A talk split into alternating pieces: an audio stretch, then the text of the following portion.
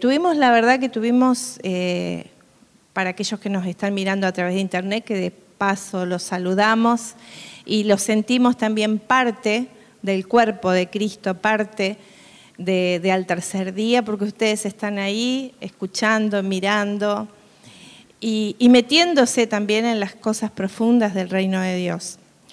Y les decía que el jueves pasado tuvimos, eh, mientras al, terminar la, reunión, estuvimos orando eh, por cada hermano y, hubo manifestaciones del Espíritu Santo.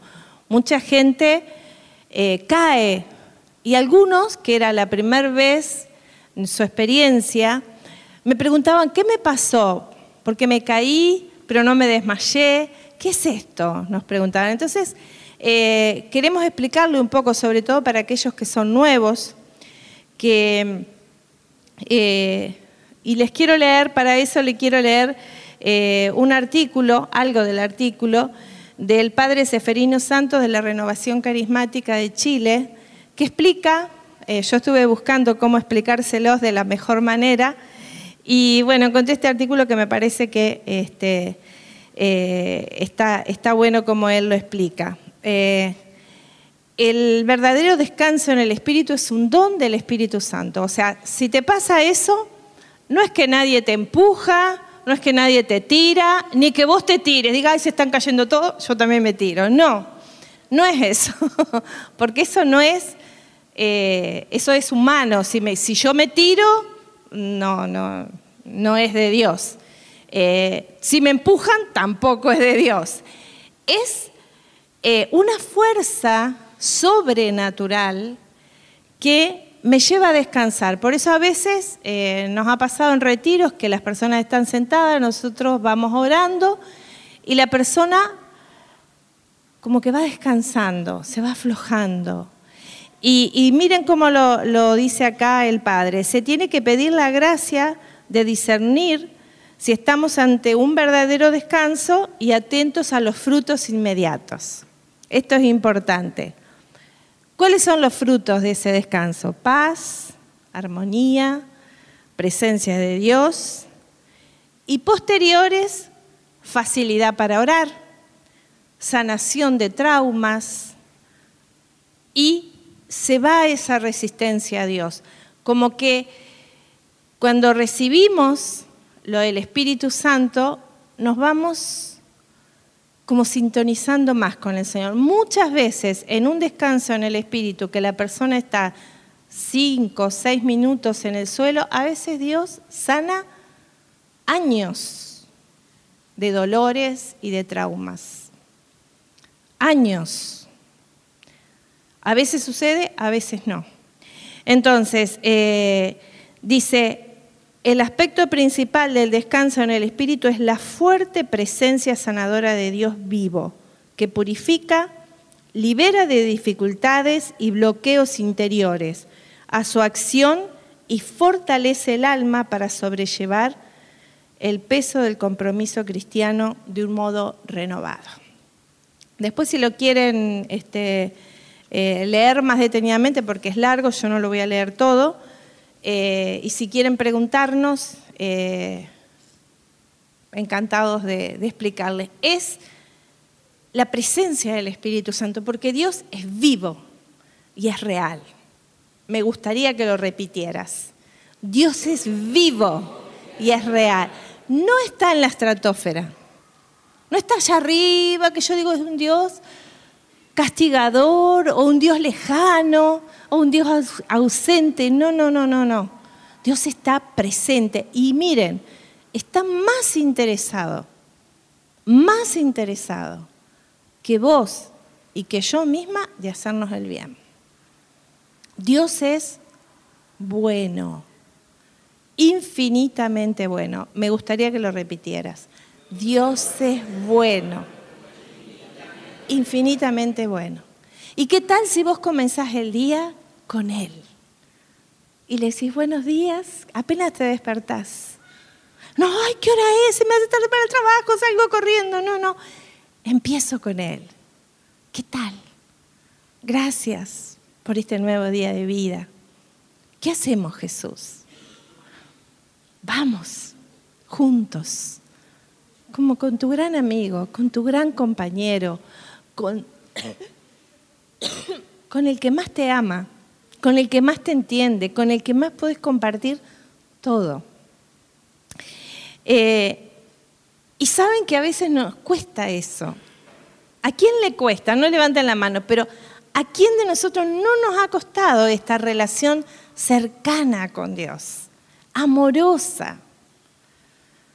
A ver, ahora sí, levanten la mano. ¿Cuántos padres habemos acá? Mamás, papás, muchos. Bueno, cuando nosotros somos papá, mamá, es como que queremos estar cerca de nuestros hijos o no. Sufrimos si ellos no están cerca de nosotros. Sufrimos. A, nuestro Padre Dios le pasa lo mismo. Él quiere estar cerca nuestro porque nos quiere bendecir. ¿Qué es bendecir? Hacernos el bien. ¿Y cuánto? Mucho. Miren, me gustaría que nos aprendiéramos esto de memoria y que lo viviéramos. ¿Están preparados? Cree, me gustó ese sí por ahí, cree lo increíble. Repetilo. Cree lo increíble y recibe lo imposible. A ver, vamos a pensarlo nuevamente. Cree lo increíble. ¿Qué cosas son increíbles? Por ejemplo, que el mar se abra y nosotros caminemos por tierra seca. Eso es verdad, eso pasa, eso pasó. ¿Qué es creer lo increíble? Que cuando el médico te dice, y esto, mm, vos creas que te vas a sanar. Y te sanas que cuando estás mal económicamente y, todo parece negro, todo parece oscuro, vos lo crees y prosperás. O cuando vos tenés un vicio que te tiene atado, que te tiene atada y te parece que todo lo intentaste, nada funcionó, el Señor es poderoso y te libera y te resta. Cuando vos tenés miedo y te parece que todo es horrible, que todo es peligroso, que todo es, es, es muy difícil, y Dios te libera y te cambia ese miedo por fe. Qué lindo. Levanta tu mano y dice, hoy voy a cambiar miedo por fe. Miren, a mí a veces me ha dicho, pero vos sos media fanática, ¿no? Y yo le digo, si fanático significa no ser apático, bueno, sí, acá tenés una fanática del Señor, una fans del Señor. Porque yo sé que Él es todo para mi vida, que con Él todo lo puedo. ¿Cómo no voy a estar con Él? ¿Cómo no lo voy a seguir? ¿Cómo no voy a, a creer si ha hecho tanto en mi vida, si ha hecho tantas cosas maravillosas. El progreso espiritual, hermanos, se consigue creyendo. Decile al que tenés al lado, si querés progresar, cree.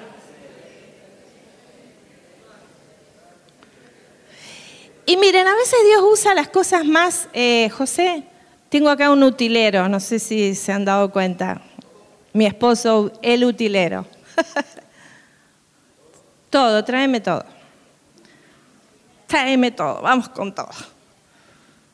Esto ponémelo acá. Después viene el asadito. no se entusiasme. y les presento al mejor asador de toda la Argentina. Acá, José Ferrúa, mi esposo. bueno, ¿qué es esto? Un palo, ¿verdad? Un palo. ¿Y a ustedes qué les parece? ¿Que Dios puede usar los palos? Un simple palo, miren. ¿Les parece que sí?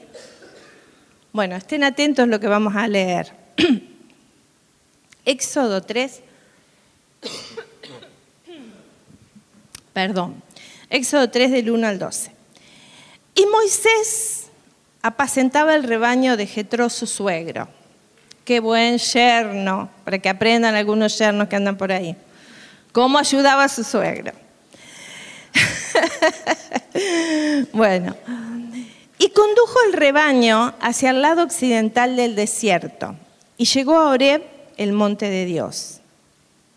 Escuchen esto, traten, miren, cuando nosotros leemos la palabra de Dios, tenemos que, que tratar de ejercitar nuestra imaginación al máximo. Ubicate ahí, en un lugar desértico, en las montañas. Eh, y Moisés, que me imagino que habrá sido porque no había pastos en la región, condujo el rebaño hacia un lugar más lejos. Y llegó a Oreb, el monte de Dios. O sea, Moisés trabajó tanto que hizo un esfuerzo. Hizo, diríamos nosotros popularmente, un kilómetro más.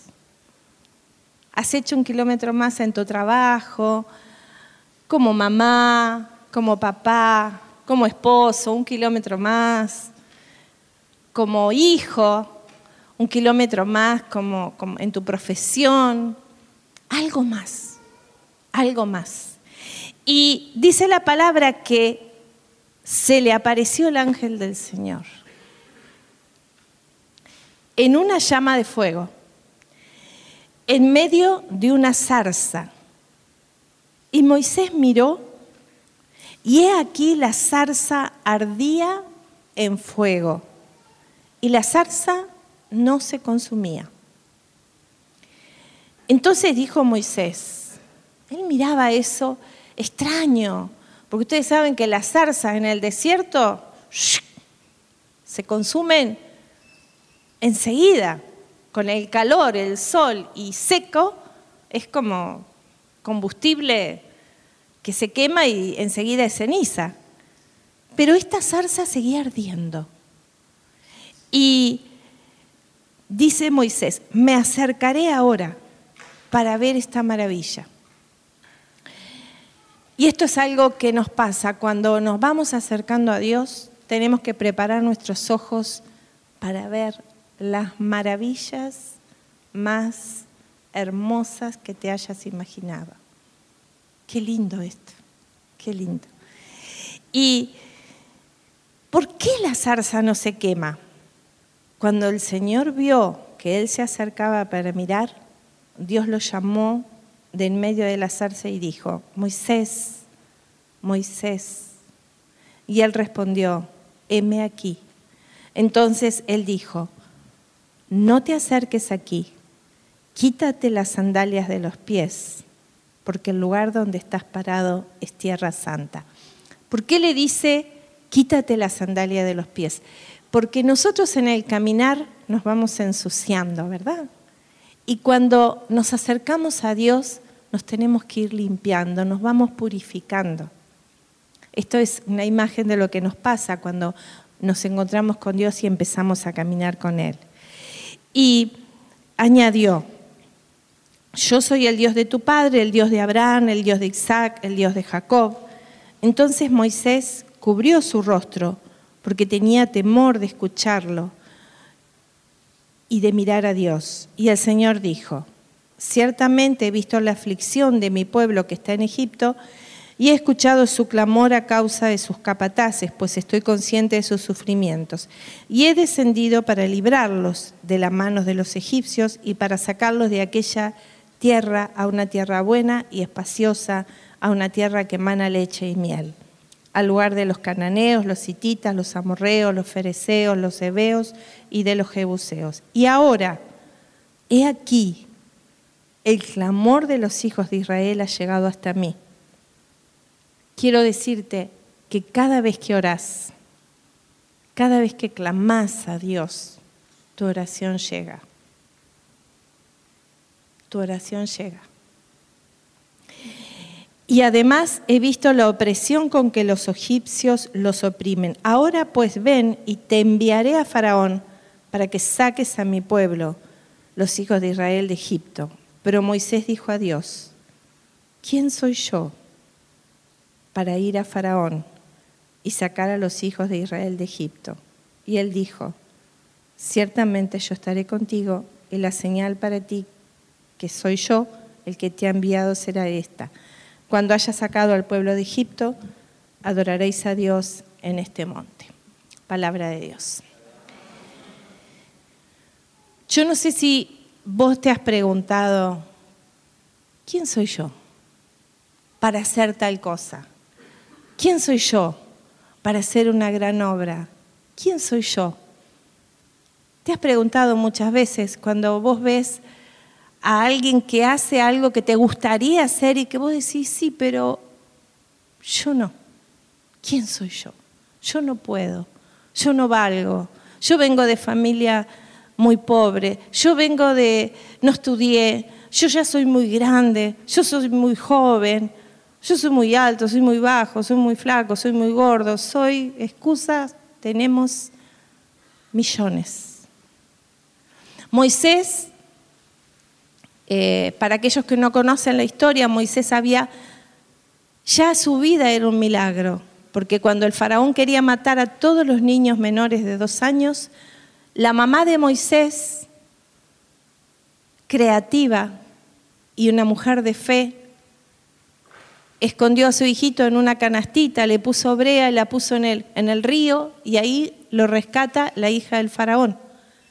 Y la hija del faraón la, lo cría como su propio hijo y Moisés es, educado eh, en toda la cultura egipcia como un guerrero, como un soldado, eh, en, la, casa real, o sea, criado como un rey, con todos los honores, con todas las, cosas que tiene un rey. Pero llega un momento que Moisés no entiende bien el llamado de Dios y eh, hace las cosas en su fuerza, mata a un egipcio y el faraón se entera y Moisés tiene miedo y huye, huye al desierto. Y, su vida parece, él huye al desierto con 40 años y está 40 años más. Ahí en el desierto se casa, se encuentra con, con se enamora de una de sus hijas y ahí, pastor. Nada que ver de cómo él fue educado. Y yo me imagino que alguno de nosotros puede pasar, nos puede pasar lo mismo. Yo ya tengo mi vida hecha yo ya estoy hasta aquí, es lo que hice, parece que estoy ya para estar siempre en el desierto. Pero no es el plan de Dios. No es el plan de Dios. Si hoy vos, a través de este grupo de al tercer día, vos estás escuchando esta palabra, ya sea presencialmente o a través de online, es porque Dios te está hablando a vos. Decí, Dios me está hablando a mí. No sé cómo llegaste, ni por qué llegaste, ni cuál fue el motivo, quién te invitó, viniste por tu cuenta, como quieras, o estás escuchando, mirando este video, como sea que sea, Dios te está hablando. Les cuento algo. Hace dos días, eh, nosotros nos preparamos mucho con José siempre cuando vamos a predicar, porque nos parece que este es un lugar sagrado, es un lugar santo. Yo no puedo hablar de lo que a mí me parece. No puedo decirle a ustedes, mm, voy a hablar de, no sé, de Judith. No, no, yo tengo que saber qué quiere Dios para ustedes y qué quiere Dios también para mí, porque primero siempre trata conmigo. Y hace dos noches soñé con Moisés. Y yo le decía a José, soñé con Moisés. No sé, ¿qué querrá el Señor?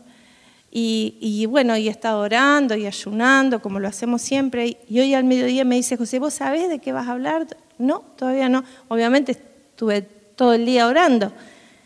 Pero hasta las 3 de la tarde no me dio claramente el Señor lo que quería para, para ustedes y para mí. Y, y yo le preguntaba, ¿por qué Moisés, Señor? ¿Por qué yo soñé con Moisés? Yo sabía que algo tenía que ver con Moisés. Y eh, esta historia que es tan hermosa del llamado de Moisés,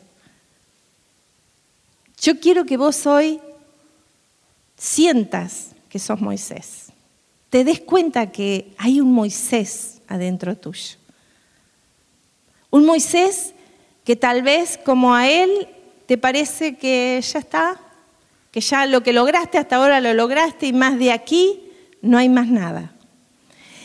Y Moisés lo llama al Señor y lo primero que le dice, porque él, claro, con 80 años, imagínense, no, yo ya estoy. ¿Quién tiene 80 años acá? Yo sé que Carolina tiene 80 y algo. No sé si hay otra de 80 y algo, pero bueno, eh, uno puede parecerle que a los 80 ya está, ya fue todo.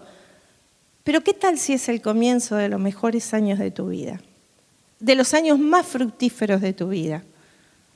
Yo estoy segura que este es el comienzo para ustedes de lo mejor que está por venir. Yo le daría un aplauso al Señor y gracias Señor.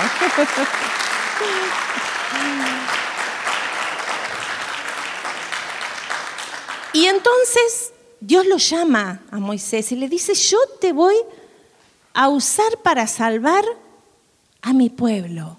He escuchado cómo oran y claman y piden salir de esa esclavitud. Y esa esclavitud puede ser un vicio, puede ser una escasez económica, puede ser un problema de familia, puede ser algo por lo que venís luchando y no se destraba y no se da y estás ahí siempre en eso. Y, y hoy el Señor quiere que entiendas que si crees lo increíble, recibís lo imposible. Dicen en Éxodo capítulo 4, Moisés respondió y dijo, y si no me creen, Moisés estaba re inseguro, y si no me creen ni escuchan mi voz, porque quizás digan, no se te ha parecido el Señor. Y el Señor le dijo, ¿qué es lo que tienes en la mano? Moisés era pastor, ¿verdad? ¿Qué tienen los pastores?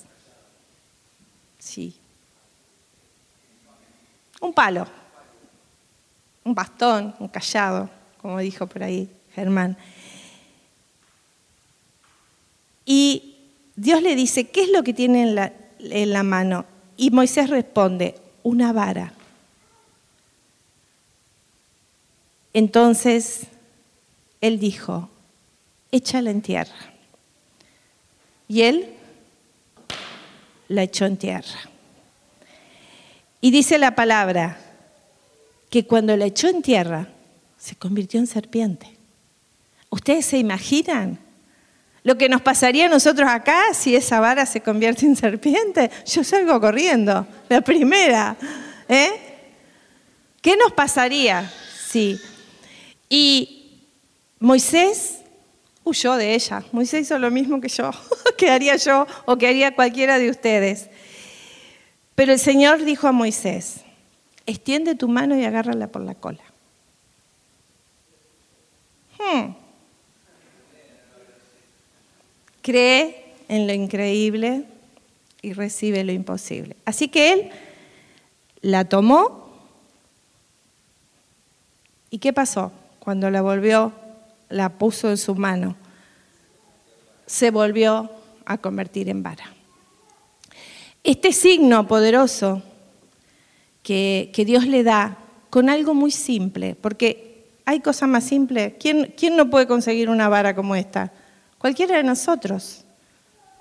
No se necesita dinero, no se, no se necesita influencias gubernamentales ni poderosas no necesitas nada más que salir, caminar un poquito y vas a encontrarla en algún lugar.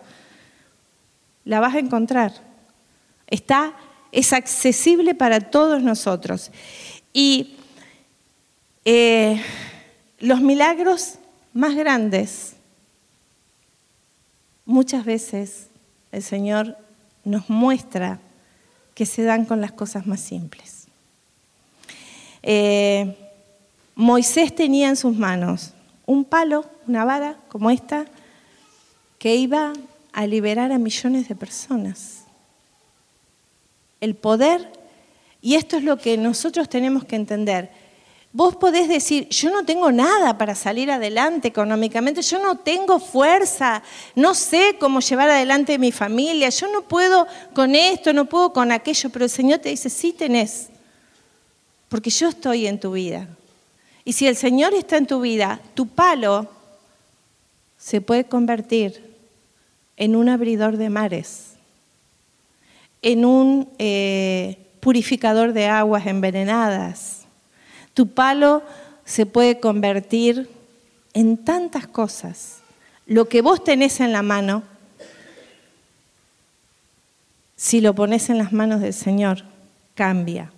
Cuando eh, esta serpiente, cuando el palo se convierte en serpiente, ¿qué nos da una serpiente a todos nosotros? Miedo. Y agarrarla por la cola. ¿Qué es eso? valentía, valor. Valor. Cuando vos sabes que Dios está cerca tuyo, cambia todo. Este palo tiene algo, no sé qué, me ha dejado pegajoso, resina. Sí. Bueno, porque eh, el milagro más grande no es que el palo se haya convertido en serpiente, sino que la serpiente se haya convertido en palo. Y ahora vamos a ver por qué es necesario este milagro en nuestra vida, que suceda al revés. Eh, cuando nosotros vemos esto, este atadito de leña, vemos también que en la palabra estos palitos insignificantes salvaron también del hambre. Dice en la Primera de Reyes, capítulo 17, Elías, el gran libertador del pueblo hebreo en ese momento, en esa terrible sequía, dice que él, el Señor le dijo, vea a Zarepta y ahí una viuda te va a dar de comer por un año. Y dice la palabra que cuando llegó, ella iba por el agua, Elías le gritó, tráeme un poco de pan. ¿La conocía? No, no la conocía. Estaba haciendo lo que Dios le dijo. Algo loco. Porque ustedes, vamos a ponernos a pensar en esta situación. Él va a una mujer que está recogiendo un puñadito de leña para hacer un poquito de pan para ella y su hijo con el poquito de harina y aceite que le quedaba y después dice la palabra que ella dijo y después me voy a morir. Y este desconocido, hombre de Dios, le dice, tráeme pan a mí primero. ¿Qué hubiéramos dicho todos nosotros? qué abusador, ¿cómo va a ser una cosa así? No tiene sentido sacarle el pan a una pobre mujer y a su hijito. Pero miren, cuando nosotros obedecemos a Dios órdenes que parecen muy raras, muy locas, el milagro viene. Como decíamos al principio, cree lo increíble y recibe lo imposible. Y la palabra dice, precisamente estaba recogiendo un poco de leña, un poquito de leña, que son palitos. Ella estaba haciendo algo. No estaba tirada en una cama depresiva, llorando porque no tenía para comer. Dijo, bueno, con lo último que me queda voy a hacer algo. Y esto también es una gran enseñanza. Dios nos va a pedir que nosotros hagamos algo no es así como la lámpara de Aladino, como decíamos, Dios Santa Claus, Dios Papá Noel, dame, dame, dame, dame, dame, dame, y yo no me muevo para nada. No es así. No funciona así. Funciona con lo que yo pongo, con lo que yo tengo y lo pongo en las manos del Señor. Con lo que yo tengo y obedezco la voz del Señor. Y, está, y dice la palabra que después no faltó harina ni aceite y eh, comieron ella, su hijo, por un año, por un tiempo largo. Porque cuando obedecemos a Dios, Dios nunca nos falla. Decí fuerte, Dios jamás me falla. Y eh, pensaba en cada uno de nosotros, pensaba en vos de verdad que le pedía al Señor que pudiera ser ese canal para darte esa fe, esa esperanza, esa, esa obediencia para hacer lo que Dios quiere. Miren, a través de este palo que en las manos de Moisés, con una palabra de Dios, cuando él la tiró, fue y hizo lo mismo frente al faraón. Y le dijo, Dios, manda que dejes salir a tu pueblo, que le des la libertad. Y el faraón le dice, ¿quién es ese Dios? ¿Qué me importa a mí, Dios? Le dijo el faraón, ¿quién lo conoce? Y Moisés tiró la vara y la vara se convirtió en serpiente. Pero el faraón le dijo, yo voy a llamar a mis magos. Y mira, entonces llamó a los magos y ellos hicieron ahí unos, unos pases, no sé qué. Y también las varas de ellos se convirtieron en serpientes. Yo no sé cómo lo hicieron, con trucos de magos o con magia oculta. La cosa es que esas varas también se convirtieron en serpiente. Pero la serpiente, dice la palabra, que de la vara de Moisés se comió a las otras. Entonces Faraón se sintió avergonzado, porque el diablo, cuando hay una persona de fe, se siente avergonzado. Porque saben que los milagros suceden cuando hay alguien que tiene fe. Cuando hay alguien que cree lo increíble y qué hace, ¿qué pasa? Lo imposible. Cuando vos crees lo increíble pasa lo imposible. Miren, eh, nosotros tenemos muchos milagros en nuestra vida personal, muchos. Pero hay una cosa que hemos aprendido,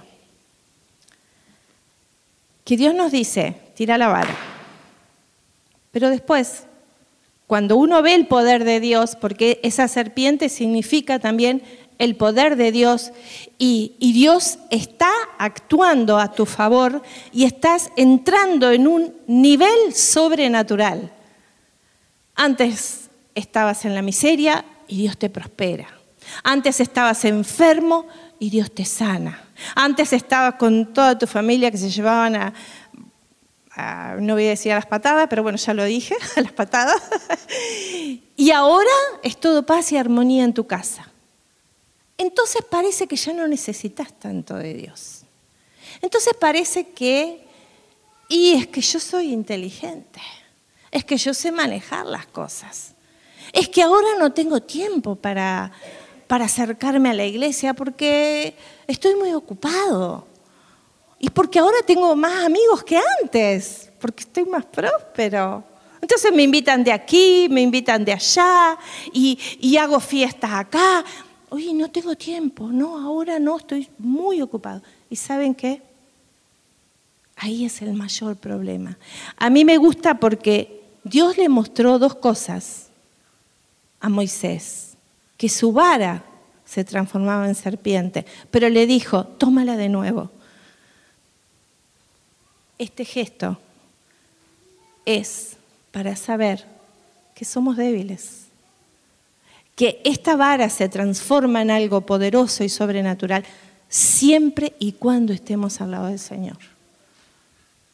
Nosotros con José siempre decimos, estuvimos 10 años para que Dios transformara nuestra economía de escasez en una economía próspera.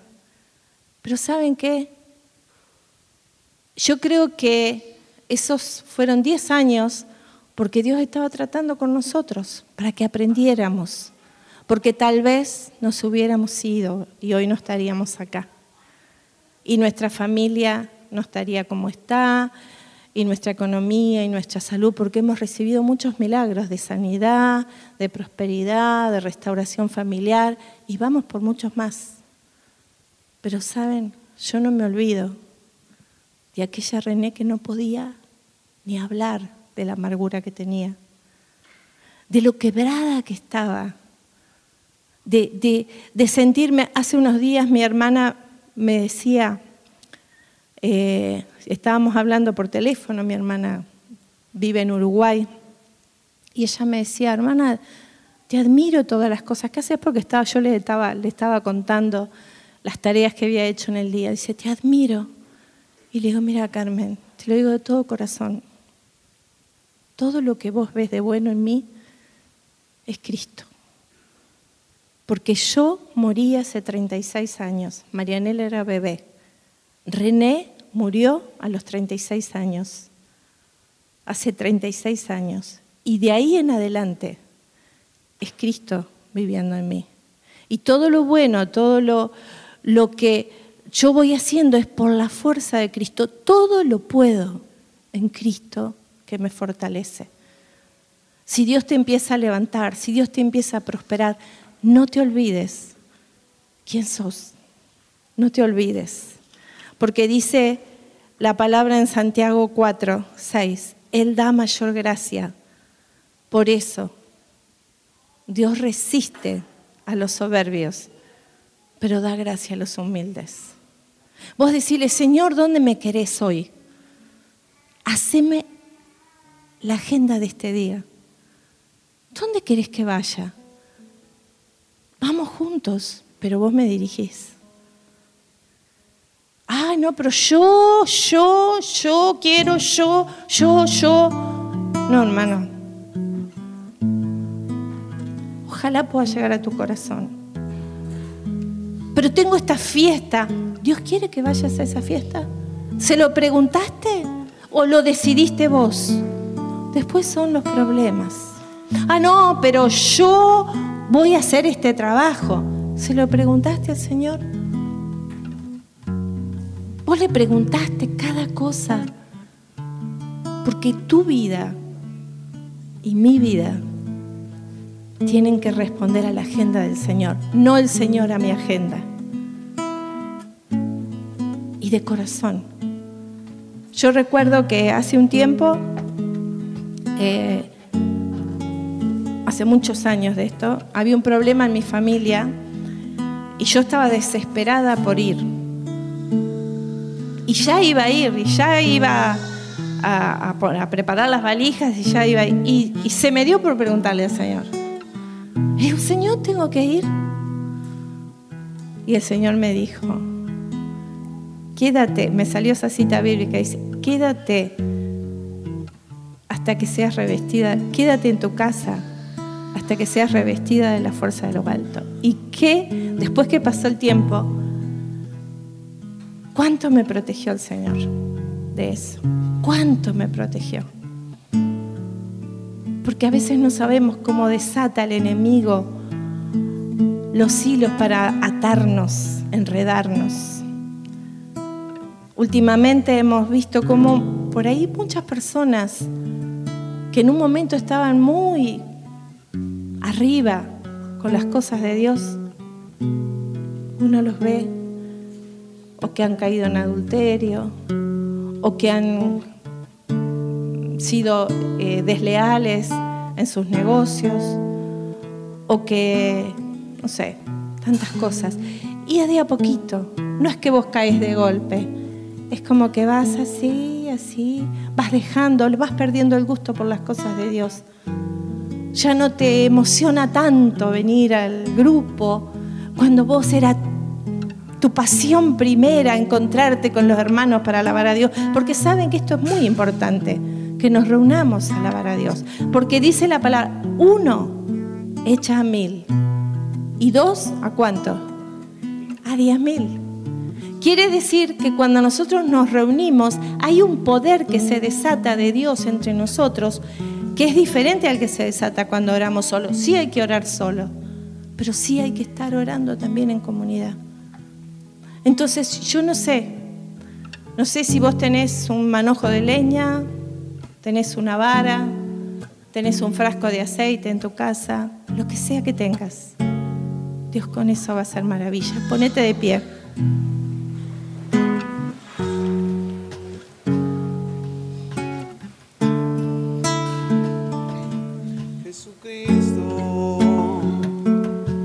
Jesucristo, reinas con poder, soberano, victorioso Rey. Ni la muerte pudo detener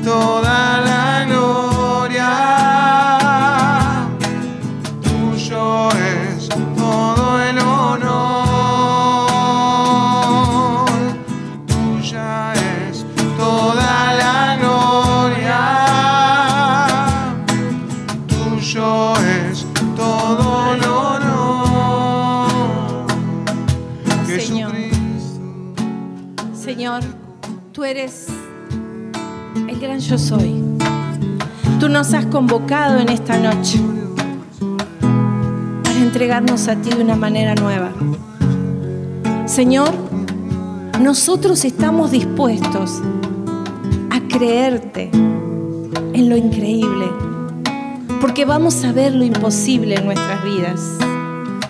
Muchos de nosotros estamos o están con problemas financieros, otros con dificultades en su salud, en su familia. Y yo te invito a que en este momento vos hagas algo diferente. Puede ser que no lo puedas hacer por problemas de salud y hacerlo de, de corazón. Pero yo te invito a que te arrodilles en este momento. Porque Jesús está aquí. Cristo está en medio de nosotros. Si no lo podés hacer por problemas de salud, el Señor está ahí, viendo tu corazón, tu corazón de rodillas. Jesús, míranos, Señor. Míranos. Aquí estamos, Señor, a tus pies. Sabemos que te conocemos de rodillas, Señor, y que cuando estamos de rodillas, tú nos levantas, Señor. Estamos aquí diciéndote, te necesitamos. Te necesitamos en nuestra familia, te necesitamos en nuestro trabajo, te necesitamos en todo tiempo, Señor. Y queremos ser genuinos contigo, Señor. Venimos a pedirte perdón porque muchas veces nos hemos sentido esa vara usada por vos, Señor, y nos hemos olvidado que somos vara, que lo, poderoso que, que tú has hecho es toda tu obra, Señor. Queremos estar en tus manos y volver a darnos cuenta, Señor, que sin ti no podemos. Es más, te decimos en este momento, sin ti no queremos. Si tu presencia no nos acompaña, queremos decirte como Moisés, no nos vamos a mover. Sin ti no nos vamos a mover. Te entregamos en este momento la comunidad al tercer día, Señor. Te entregamos en este momento nuestras familias, nuestros trabajos. Te entregamos nuestros sueños, nuestros proyectos. Te entregamos incluso nuestros fracasos, nuestras imposibilidades, pero hoy estamos dispuestos a creer en lo increíble para recibir de ti lo imposible. Tu presencia está aquí en este lugar, Señor. Yo puedo ver que hay caballos celestiales y carros celestiales. Así como destruyeron los carros de los egipcios, esos carros celestiales están aquí, Señor, para destruir al enemigo. Tu poder está aquí. Hay muchos que están sintiendo que todo su ser tiembla. Es la presencia del Espíritu Santo. Gracias, Señor.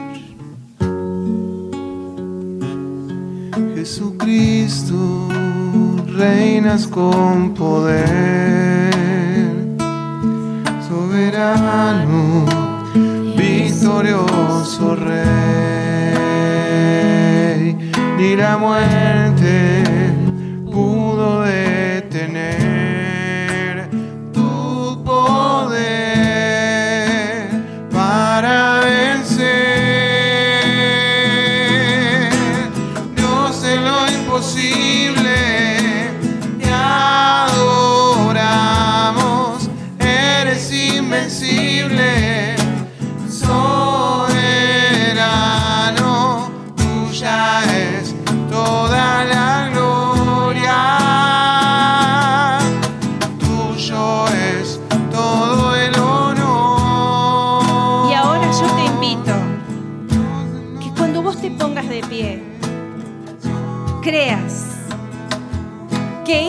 increíble está siendo posible, eso se está gestando, se está gestando en el cielo. Y dice el Padre nuestro, que se haga tu voluntad aquí en la tierra como se hace en el cielo. Yo te invito a que te pares, pero ya recibiendo tu milagro, recibiendo tu imposible, recibiendo lo que antes era increíble, pero que ahora es posible. Y vamos a levantar nuestras manos hacia Él y adorarle, creyendo, creyendo, creyendo, creyendo, creyendo, creyendo. Más de ti, Señor, más.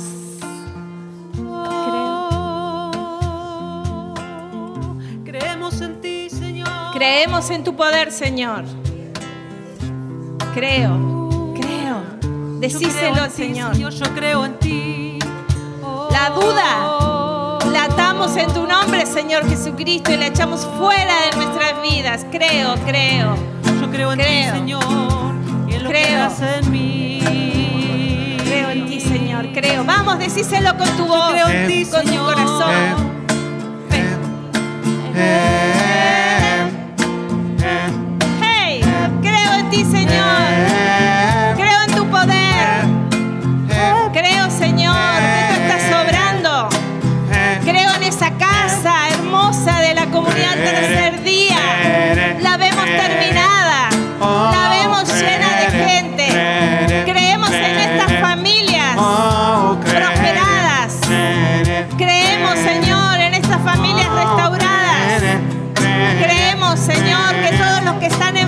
Están sanos en tu nombre.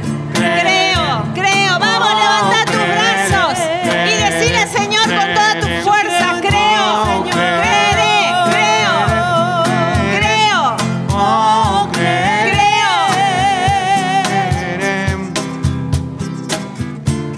Cuando sientas desmayar y que ya no hay fuerzas para continuar, has pensado abandonar ese sueño,